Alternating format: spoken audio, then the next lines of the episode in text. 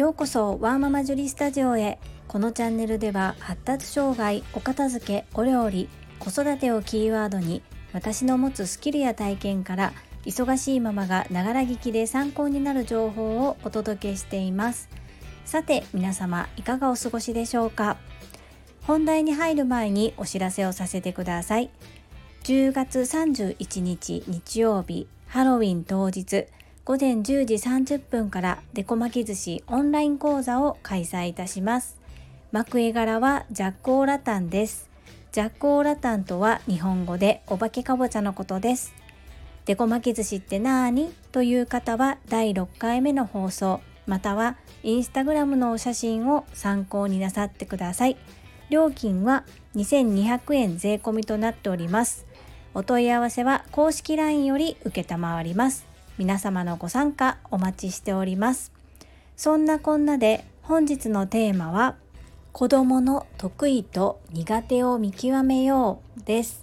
最後までお付き合いよろしくお願いいたします。我が家の可愛い小学校2年生の次男は発達障害グレーゾーンです。小学校は普通の私立一律の小学校に通っています。普通学級のクラスに在籍しておりますが支援級にも在籍しており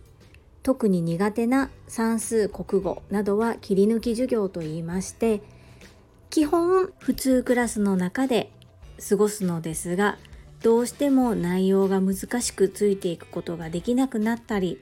その場にいるのがしんどくなったりした時に自ら支援クラスの方へ行く。そんな形で学習を進めております。支援クラスへ移動してもそこで遊んでいるのではなくレベルを下げて彼ができる範囲の中で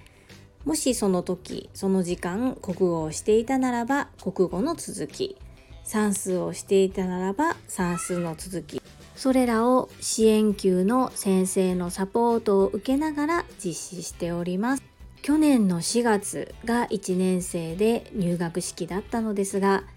皆様もご存知の通り去年の2月3月頃からコロナウイルスが日本へ上陸してきたタイミングでした。100年に一度と言われるウイルスあの頃は予防接種もなく使えるお薬もなく皆がどのようにしていったらいいかわからない時期で4月に無事入学式は執り行ったもののその後2ヶ月間6月まで授業がなく学校も休校が続いていました。その後も幾度となく緊急事態宣言が発令されたりで結果的に参観日というものが全くない状態でした。それでこの今回の緊急事態宣言明け先週2年生になって初めて参観日が開催されました。科目は道徳でした。支援級の子にとって道徳の授業とっても難しく算数国語の授業以上にどちらかというと支援学級で過ごすことが多かったのですが支援学級の先生方のサポートのおかげで息子も普通学級の皆さんと一緒に授業を終えることができました。とにもかくにも私が一番感動したのは5時間目の授業の間一度も席を立つことなく座ることができたこと。まずこれに感動しました。発達障害の子は多動の子が多いのでうちの子も例外ではなくじっと座っていることがかなり難しいです。その中みんなが話していること先生が話していること。正直興味のないことはもうやることも聞くことも苦痛なんですけれどもお母さんが見てる見てくれている。それが嬉しくて頑張れたようでなんとかずっと座っていることができました。様子を見ているとすっごい我慢してるんだなぁと思えるシーンもあったりすごくこう前へ前へ気持ちが出てしまって手を挙げるんだけれども担任の先生も当ててくれるんだけれども実際当てられると分かんないって答えてしまってわからなかったことにショック受けて悲しそうな顔をしてたりもしました。まずは私はもうすごく頑張ったねよく頑張ったね終わった後たくさん褒めました。本当に彼にとって本当に大変な状況の中でよく頑張ったなというふうに思います。それと同時にその三冠を見たことでまだまだ苦手な部分そしてできるようになって成長した部分それから彼の得意な部分それが全部見えました。なので得意な部分はもっともっと伸ばせるように不得意な部分はあまりメスを入れず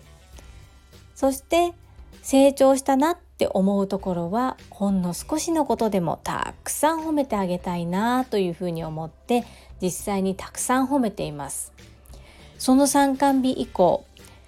うちの次男くんはひらがなが、えー、ひらがな50文字ありますよね。50文字中今理解できているのが16文字ぐらいです。なんですけどもちょっとあの工夫したことで今すごくやる気になっていて昨日は新たに5個覚えました。そうなんです。やる気になるとめちゃめちゃ早いんですね。でもそのやる気スイッチがどこにあるのかっていうのを探すのも支援級の先生も保護者も必死です。その子によって違いますし見え方も違うしその時々の感情によっても左右されるからなんですね。でどこでスイッチが入るかわからないので本当諦めずにいろいろ試してみられることをお勧めしたいと思います。今日私が一番発達障害発達障害グレーゾーンのお子さんをお持ちのお母さんに言いたいこと。それは諦めないでください。見守ってあげてください。たくさん褒めてあげてください。ということです。私もまだまだ壁にぶち当たったりしてたくさん泣きます。泣いてもいいんです。泣いてもいいのでとにかく現状を悲観的になら受け入れること。そして変なプライドは捨ててください。変なプライドっていうのはうちの息子はそんなことない。とかうちの子に限ってはっていうような形で周りに対してバリアを張ることないんですよね。いいじゃないですか凸凹があってもっていうぐらいの感覚で